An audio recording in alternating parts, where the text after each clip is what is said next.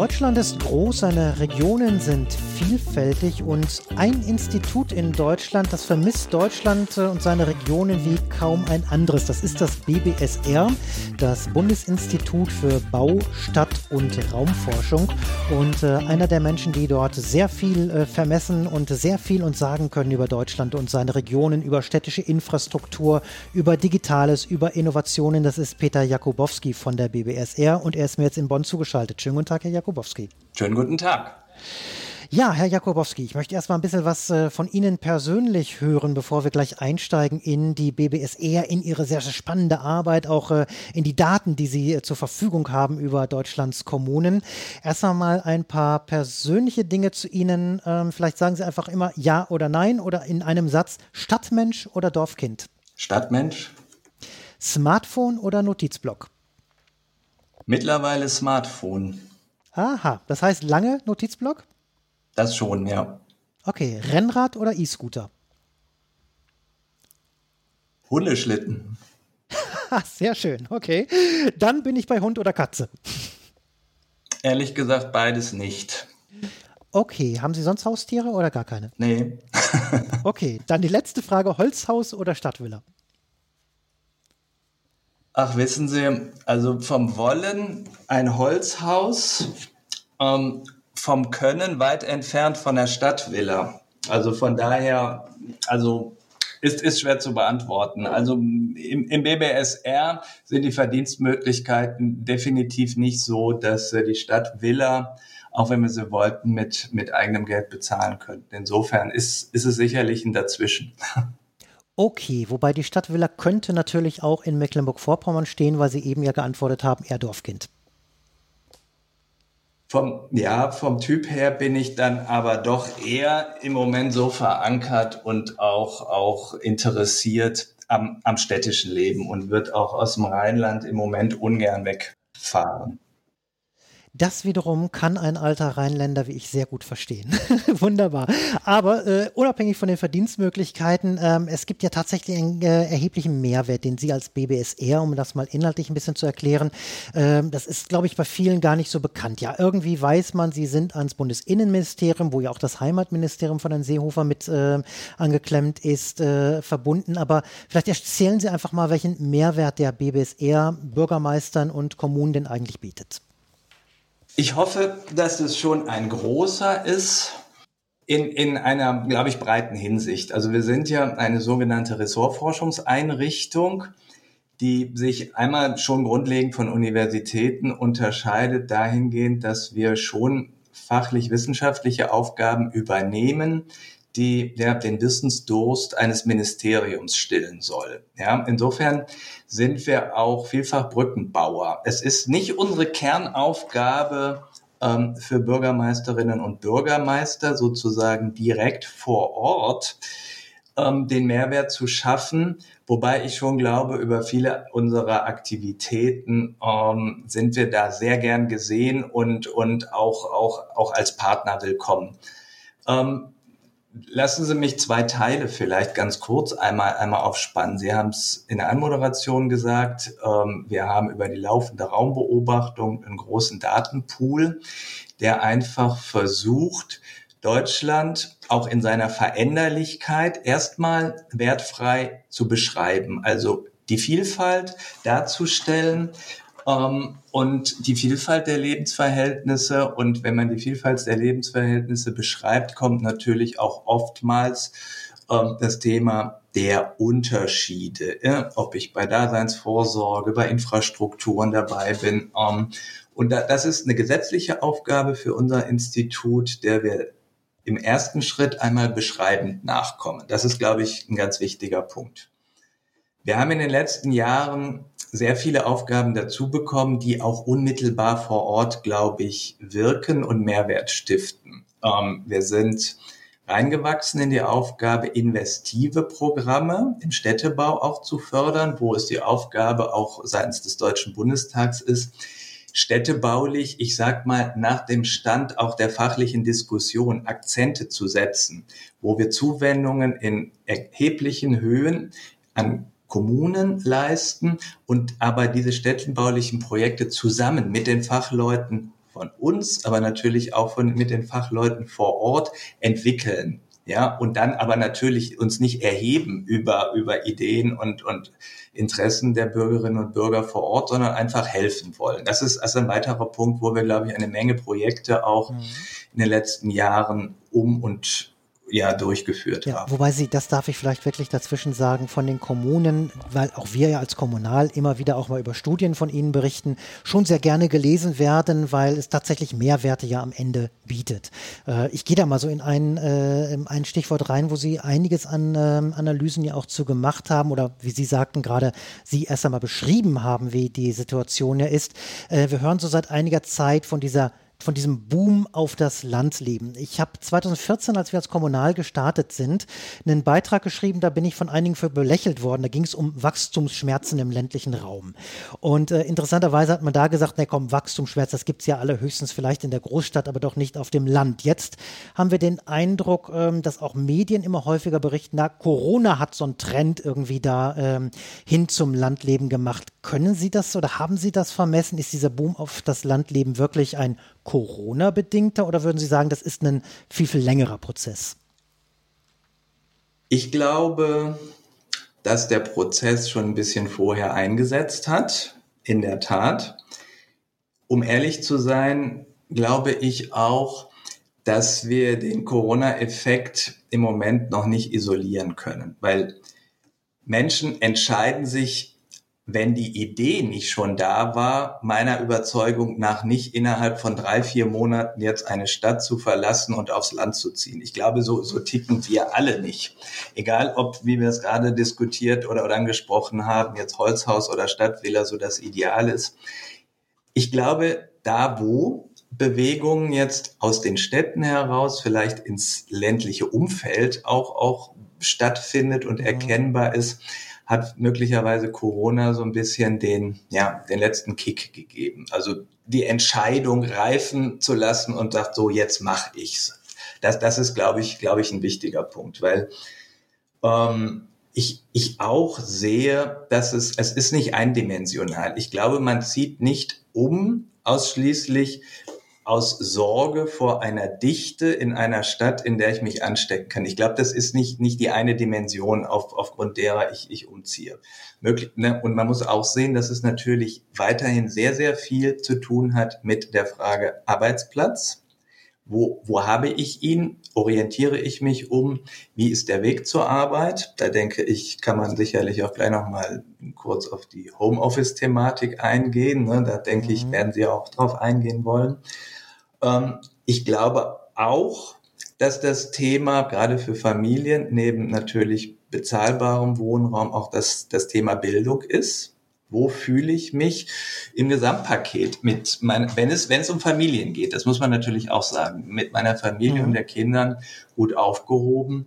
Und da gibt es sicherlich Tendenzen. Ich persönlich weiß auch gar nicht, ob das schon der große Run ist oder ob wir noch mal ein bisschen abwarten sollten, wie es sich dann tatsächlich in, in Wohnstandortentscheidungen ja, manifestiert.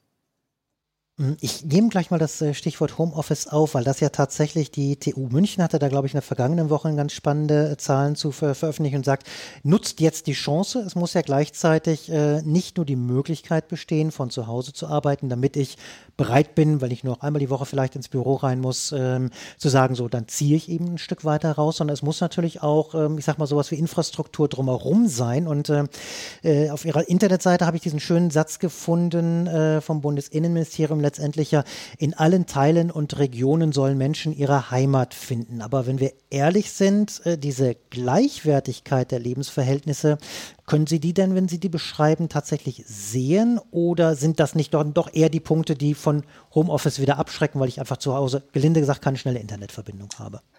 Sie legen natürlich den Finger in, in die Wunde. Und auch da muss man, glaube ich, einfach differenzieren. Ich glaube, wir dürfen nicht in den, in den Extremen und uns da ausschließlich bewegen.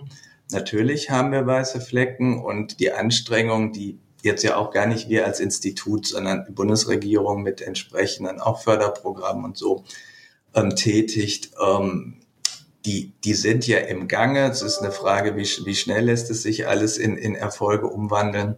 Ähm, ich denke, es gibt natürlich Räume, die auch heute, und das zeigt zum Beispiel auch unsere, unsere Bevölkerungsprognose, ähm, letztlich nicht überproportional von solch einer möglicherweise Wanderung von den Städten in, in Stadt-Umland-Bereiche oder ländliche Räume profitieren werden, weil sie aus heutiger Sicht einfach für die Breite der Wanderungswilligen nicht so attraktiv sind, dass das ein Automatismus ist. Das ist, glaube ich, so. Von daher wäre wär aus meiner Sicht im Moment tatsächlich auch die Einschätzung, dass wir das Umland in städtischen Bereichen, da wo ich auch Preisdifferenzen oder Vorteile als, als Mensch einfach realisieren kann, wenn ich Wohnraum suche, äh, möglicherweise auch die sind, die unter den von Ihnen angesprochenen Wachstumsschmerzen leiden können. Das ist so der Punkt. Und wenn, wenn Homeoffice, und da, da müssen wir uns auch immer, glaube ich, drüber im Klaren sein, wenn das Homeoffice nicht die Regel wird für x Prozent, und ich kann, da wird Ihnen auch keiner heute Zahlen nennen können, der Beschäftigten, weil da, da hängen viele Schritte dran. Ähm, auch dann muss man natürlich sagen, löst ein Umzug im Zweifel in einen ländlichen Raum ja auch nicht all unsere Probleme. Ich glaube, es ist ein bisschen komplexer, als das teilweise auch so mit, mit Presseüberschriften suggeriert wird. Geht ins Homeoffice und dann lösen wir zum Beispiel über eine drastische Einsparung der Pendlerbeziehungen unsere Mobilitätsprobleme. Ähm, da würden wir schon vorwarnen, weil wir erstens nicht sicher sind, ob es so kommt, wie man das prognostiziert hat, weil solche, solche, solche Hypes hatten wir schon häufiger. Ja? Also als wir den ersten Technologie-Hype hatten, wo, wo, wo man ahnte, dass es Internet gibt, wurde der Tod der Distanz ausgerufen. So nach dem Motto, egal, wo man arbeitet, alles ist Raum identisch. So. Und ich, ich glaube, da, da muss man einfach, auch wenn das ein bisschen vielleicht zögerlich und langweilig klingt, schauen, wie, wie die Menschen sich tatsächlich entscheiden. Ich, ich persönlich bin auch der Meinung, dass es nur schwer staatlich planbar ist, zu sagen, wir nutzen Corona und die Unentschiedenheit auch vieler Menschen, um jetzt zu sagen, jetzt gibt's noch mal einen kleinen Kick und wir erarbeiten uns dadurch auch eine gleichwertigere Verteilung von Wohlstand, aber auch Menschen und Arbeit im Raum. Ich glaube, ganz so einfach wird das nicht sein.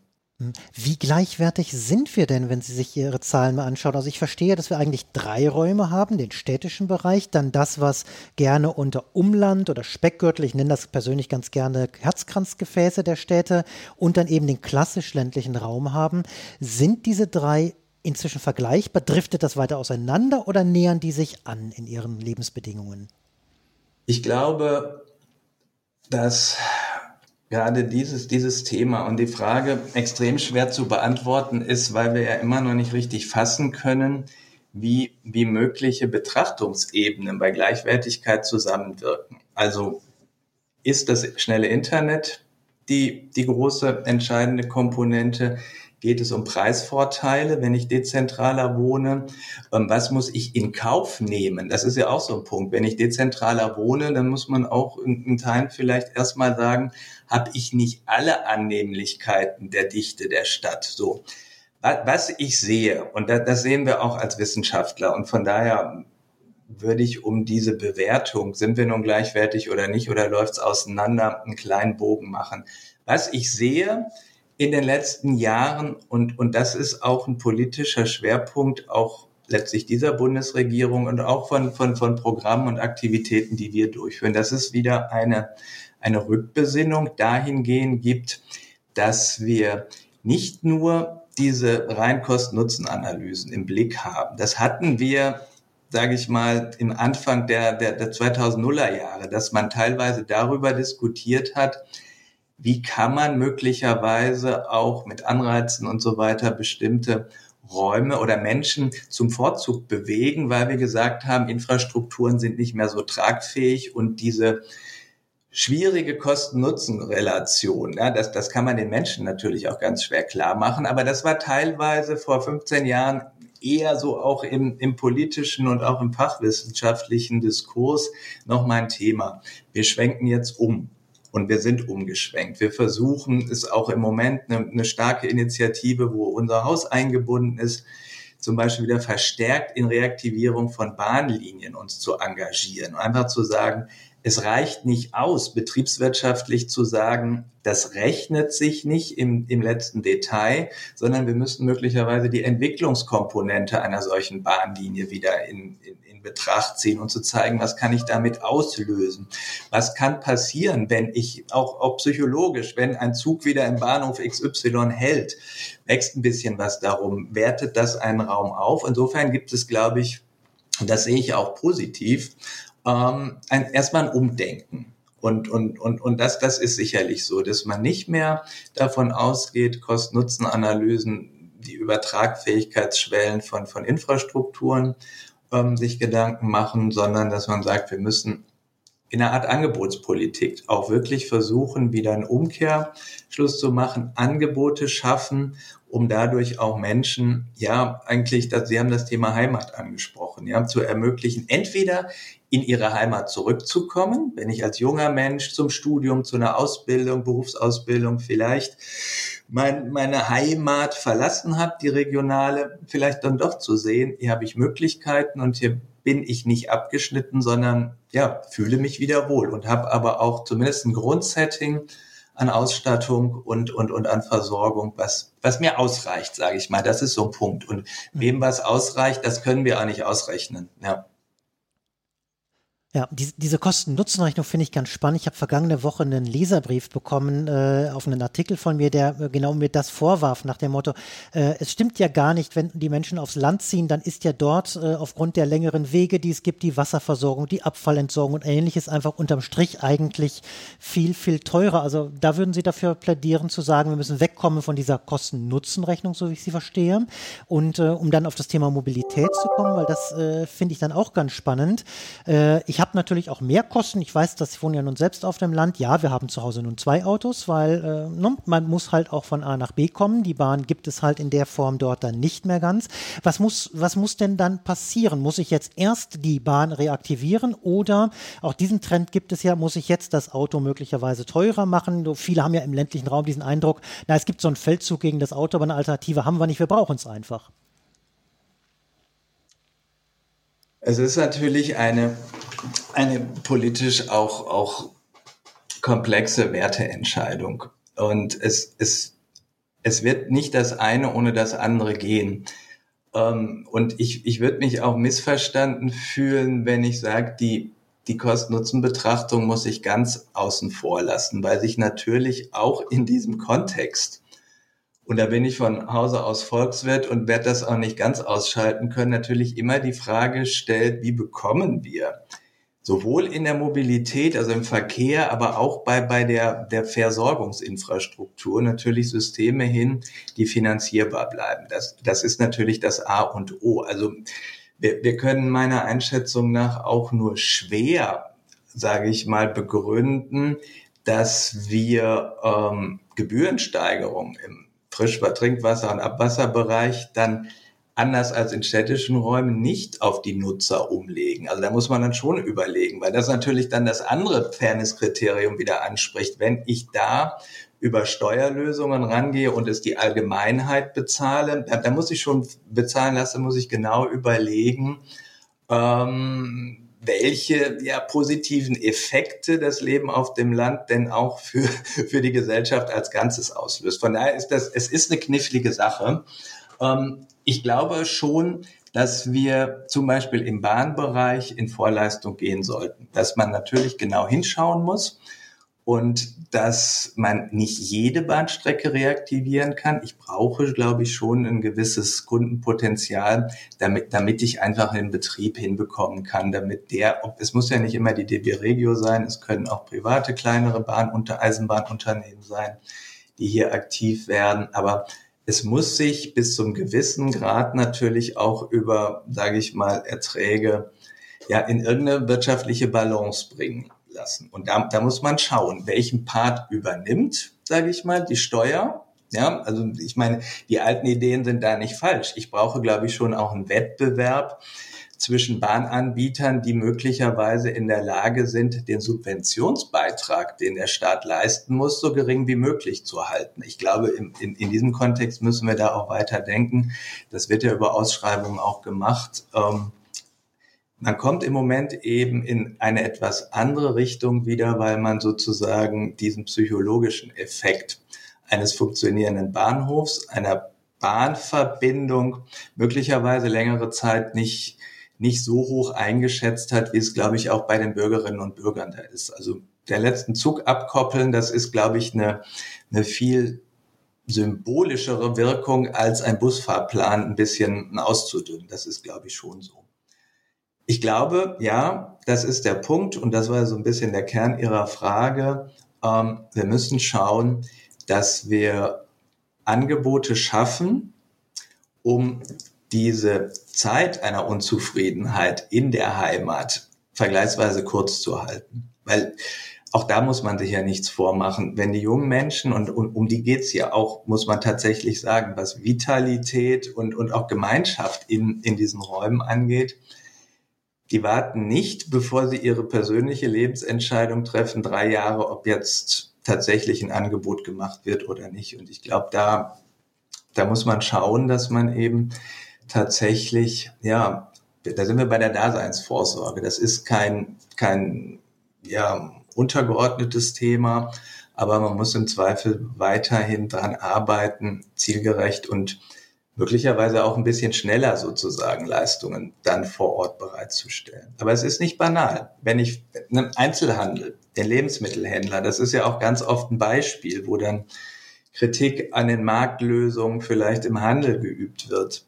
Ähm, da würde ich aber dann auch zurückfragen, wie stellt man es sich vor? Wollen Sie Landes- oder Bundesbeamte jetzt sozusagen in den ländlichen Raum bringen, nach dem Motto, ich ordne jetzt mal ab, um da ein, ein Lebensmittelladen zu platzieren? Deshalb, wir haben auch sehr viele Wünsche, aber man muss natürlich vielfach auch tatsächlich sehen, wie die Gesamtkonstellation vor Ort umsetzbar ist. Das also das wird nicht einfacher. Und da ist dann natürlich auch, ist auch wichtig, dass wir in der Bevölkerungsentwicklung nicht zu stark schrumpfen. Und die Sachen hängen zusammen das und da, da können wir auch schwer die, den Königsweg aufzeigen. Hm. Dieses, dieses Schrumpfen, da würde ich ganz gerne nochmal drauf eingehen, weil Sie sagen völlig zu Recht, das ist auch ein etwas längerer Prozess, der natürlich läuft. Ähm, ich hatte gelesen, Sie hatten eine ganz spannende Prognose auch zu Deutschland im Jahr 2040 war das, glaube ich, nach vorne gezogen. Ähm, wenn Sie das mal überspitzen, was glauben Sie, wenn wir 20 Jahre nach vorne schauen, wie, ähm, wie werden die Verhältnisse sein? Im Osten bleiben die Rentner zurück, andere Regionen, Niedersachsen, Baden-Württemberg finden keine Fachkräfte und wissen nicht, woher sie die nehmen sollen oder wie würden Sie Deutschland in 20 Jahren sehen? Nicht idealerweise, sondern realistischerweise anhand der Daten, die Sie haben.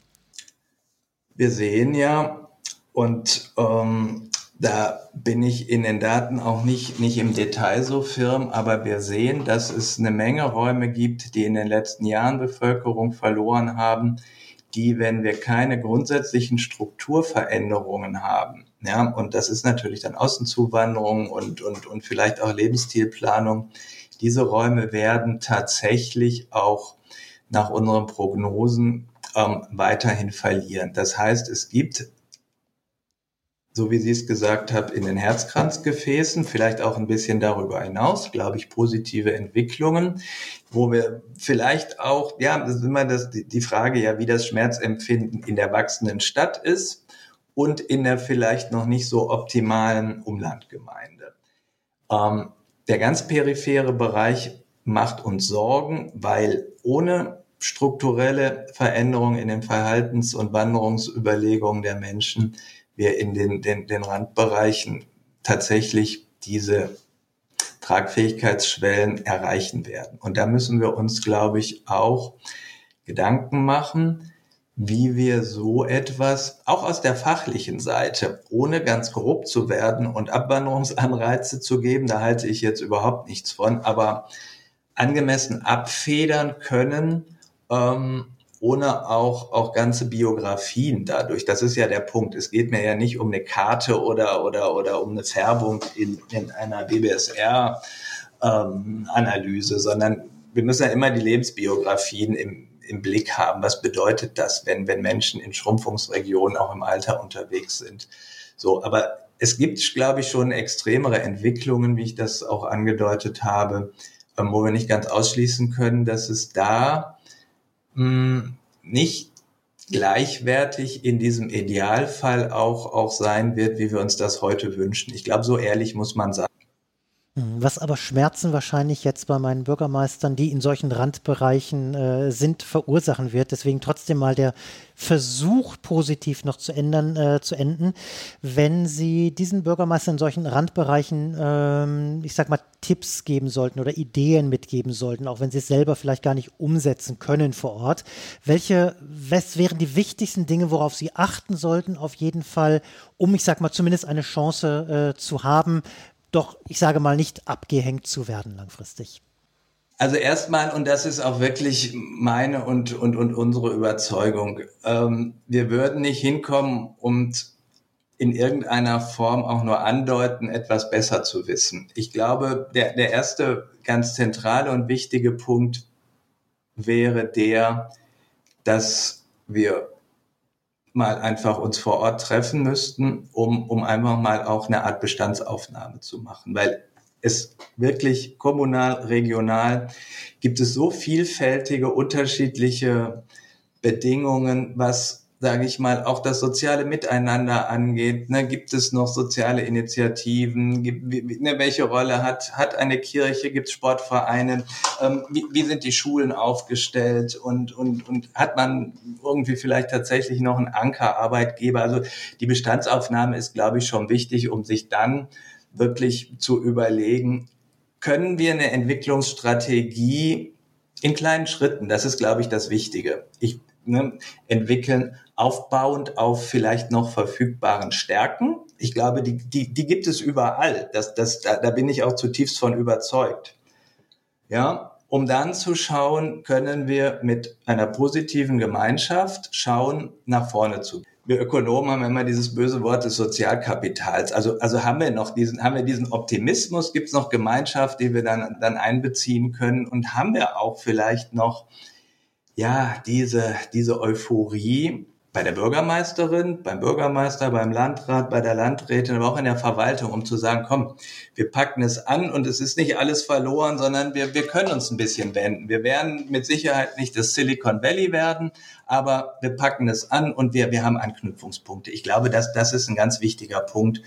Und so, dann würden wir auch schon immer, und das machen wir ja auch häufig, dafür plädieren, sage ich mal, lasst euch in gewisser Weise helfen, ob ihr Modellvorhaben werdet, sprecht mit dem Land und schaut, wo, wo einfach auch für eure Ideen finanzielle vielleicht Unterstützung möglich ist. Und da geht es mir nicht um Großinvestitionen, sondern da sind es eher ja diese verfahrensbetreuenden Geschichten, dass man, dass man Akteure zusammenbringt und, und tatsächlich vom Grundrauschen in die Strategie und in die Umsetzung kommt. Nicht? Also das, das sehe ich schon. Also ich glaube, das ist auch wichtig, weil ab dem Augenblick, wo man in so eine fatale Abwärtsspirale kommt und sagt, es geht eh alles nicht mehr, also da, dann ist es wahrscheinlich extrem schwer. Wobei ich gut verstehen kann, dass man mental auch zumindest mal vorübergehend in diese Situation rutscht. Da machen wir uns nichts vor. Das geht uns ja allen so. Man braucht Energie, um auch optimistisch sein und bleiben zu können.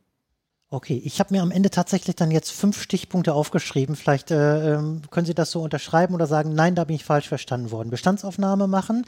Dann habe ich mir das Stichwort Ehrenamt, positive Gemeinschaft aufgeschrieben. Ich glaube, das ist ein ganz wichtiger Punkt. Das merken wir bei uns auch. Sie haben so schön indirekt gesagt, Stärken zu stärken. Also schaue, was ist noch vorhanden in meinem Ort. Dann das Thema Verwaltung. Verwaltung muss mitziehen. Verwaltung muss positiv mit rangehen. Und habe ich mal Stichpunkt noch äh, aufgeschrieben, einfach ausprobieren, wo Sie von von Modellregionen und Ähnlichem sprachen. Und eine Überschrift hat das Ganze bei mir gerade bekommen und da können Sie mir jetzt sagen, stimmt oder stimmt nicht, die Energie muss da sein der Menschen vor Ort, oder? Es hört sich ein bisschen banal an, aber das ist für mich ein ganz wichtiger Punkt und auch, auch ein zentraler Punkt. Und das, das muss von innen rauskommen. Und da, ich glaube auch, da kann Staat ein bisschen helfen. Er kann vor allen Dingen dadurch helfen, dass er nicht abwertend oder, sage ich mal, desinteressiert dabei ist. Und da bin ich jetzt in Bonn vielleicht mit unserem Institut an sich nicht in der Situation, das bestimmen zu können, aber wir erleben das tatsächlich bei unseren vielen Pilot- und Modellprojekten, dass, dass das helfen kann, dass das teilweise eine Aufmerksamkeit mhm. gibt und letztlich auch der Bundesadler, ich meine, das, das ist einerseits für uns auch, sage ich mal, natürlich immer ein, ein, ein gewisser Rucksack, um zu sagen, ich kann hier nicht nur meine ganz persönliche Meinung Peter Jakubowski rüberbringen, sondern wir stehen in gewisser Weise als Institution natürlich auch für etwas.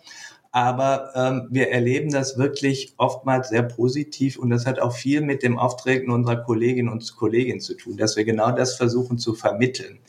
Ähm, wir, wir, wir sind keine Besserwisser, beileibe nicht, in keiner Situation, sondern wir wollen Gesprächspartner sein. Wir wollen teilweise eben auch aus, ne, das, das ist teilweise der Vorteil auch unserer Kollegin, dass wir viele auch solcher Städte mit Sorgen in Modellprojekten ähm, besuchen und dann auch tatsächlich mal sagen können, schaut mal, da ist es in die eine Richtung, dort in die andere Richtung gegangen, da gibt's Anknüpfungspunkte und auch vermitteln. Wir machen ja oftmals auch so Netzwerkveranstaltungen, unter Corona-Bedingungen hat das gelitten, dass wir auch, auch solche ähm, Beispiele zusammenführen, dass wir einfach tatsächlich nur, ne, wir nennen es Werkstätten, Transferwerkstätten organisieren, wo auch vielleicht Verwaltungsmitarbeiterinnen, Mitarbeiter, die, die, die vielleicht ein Problem haben oder auch, auch wirklich im Moment die Energie nicht aufbringen können, mit anderen zusammengeführt werden und sagen, guck mal, die Idee haben wir gehabt, das, da, da hat's funktioniert. Das ist auch ein bisschen energiestiftend. Das kann man tatsächlich auch nicht messen. Insofern ähm, schlägt sich sicherlich auch vieles von dem, was wir auch machen können und was wir wirklich sehr, sehr gerne machen, auch nicht in den Zahlen einer laufenden Raumbeobachtung wieder. Ich glaube, dass das ist so ein wichtiger Punkt. Und wenn ich noch darf, ähm, Ehrenamt finde ich wunderbar. Und ich glaube, man, man kann und muss es auch nach Kräften stärken. Ähm, es gibt eben nur Grenzen, auf die, ich sage da mal jetzt, wir als Staat auch irgendwie schauen müssen. Man kann nicht die gesamte Verantwortung, die die öffentliche Hand hat, aufs Ehrenamt abschieben. Verstehe? Also da, das ist mir wichtig. Das, das soll jetzt auch, auch mhm. für Zuhörerinnen und Zuhörer nicht wirklich nicht missverstanden werden, dass das Ehrenamt von mir kritisiert wird. In keiner Weise. Wir haben mit der nationalen Stadtentwicklungspolitik beispielsweise ja ein großes Programm, was sich ganz viel mit Einbindung von Bürgerinnen und Bürger, Bürgerdialogen und der Stärkung auch von von, von ganz vielen Initiativen befasst, wo wir da wirklich sagen, das ist total wichtig. Ähm, aber wir können auch nicht alles aufs, aufs Ehrenamt, glaube ich, ab, abladen. Da, das wäre mir zu kurz gesprungen. Und ähm, ich habe selber in letzter Zeit nicht mehr, aber auch, auch einige solche Arbeit gemacht und denke, irgendwann ist man dann auch überfordert. Dann stellt sich die Energiefrage auch wieder. Ich glaube, da rennen sie absolut ja. offene Türen bei sehr, sehr vielen Ehrenamtlichen tatsächlich auch ein, die einfach merken so, ja, wir machen gerne etwas, aber wir wollen auch nicht diejenigen sein, die alles auffangen müssen, was letztendlich Staat am Ende nicht mehr leistet, nicht mehr leisten ja. kann, nicht mehr leisten will, wie auch immer. Insofern, äh, ja, ein eigentlich hervorragendes äh, Schlusswort, das unsere Ehrenamtlichen hoffentlich dann auch ein Stück weit stärkt, denn in der Tat, äh, auch in der Kommunalpolitik ist nun mal der ganz große Anteil, auch der, was oft vergessen wird, übrigens der Großteil der deutschen Bürgermeister, was ich immer wieder gerne dazu sage, ist eben tatsächlich im Ehrenamt tätig, macht das neben seinem Job äh, tatsächlich nebenher, was erstmal eine Riesenleistung ist, aber es gibt Und man muss auch, Leistung. wenn ich das noch sagen darf, ähm, auch wirklich ja, wir sprechen im Moment sehr viel über Resilienz, ist jetzt im Corona-Kontext vielleicht ein mhm. Modebegriff geworden. Ähm, es steht ja nirgendwo geschrieben, dass, auch was Sie jetzt sagen, ehrenamtliche Bürgermeisterinnen, Bürgermeister, es steht nirgendwo geschrieben, dass diese Aufgaben automatisch immer weiter übernommen werden. Also das, das muss man auch mal sagen. Wir tun immer so, als, als sei das selbstverständlich. Ähm, aber in dieser Gesamtkonstellation ähm, muss man einfach sagen, das sind tolle Männer und Frauen, die, die sich wirklich super engagieren, man könnte ja auch, wenn man sein Leben anders verbringen will, einen anderen Job annehmen, muss man sagen. Und wenn uns da dann die, die Mindestanzahl von wirklich engagierten Leuten fehlt, ähm, auch, dann sehen wir es ganz schnell. Wenn es keine Bürgermeisterinnenkandidatin gibt, wo stehen wir dann? Das muss man sagen. Und dann, dann, es sind keine Automatismen, weshalb auch das Thema, was wir vorhin ja angerissen haben. Man kann es mit der Gleichwertigkeit natürlich nicht durchrechnen oder, oder ganz, auch da ist es ein Punkt. Ja, also wir, wir, wir dürfen da niemanden tatsächlich verlieren und, und auch dieses, dieses ganze Thema des Abgehängtseins, ähm, egal ob man es auf die Spitze treiben will, man darf es aber ähm, letztlich nicht abtun als nur so ein, so ein Pressegerausche. Auch, auch also die, diese subjektive Befindlichkeit ist ein ganz wichtiger Punkt. Ähm, das kann möglicherweise im Moment Politik sogar besser aufnehmen mit ihren Sensoren, als das Wissenschaft aus der Ferne kann. Aber es ist, glaube ich, ein wichtiger Punkt. Ja, Peter Jakubowski, wir haben am Anfang angefangen mit Datenanalyse. Ich glaube, unser Gespräch ist weit über eine klassische Datenanalyse hinausgegangen. Insofern äh, sehr spannend, äh, sehr nettes Gespräch. Herzlichen Dank dafür. Ihnen wünsche ich noch einen schönen Tag und äh, Dankeschön, Peter Jakubowski von der BBSR in Bonn. Herzlichen Dank für das Gespräch. Es hat mich sehr gefreut.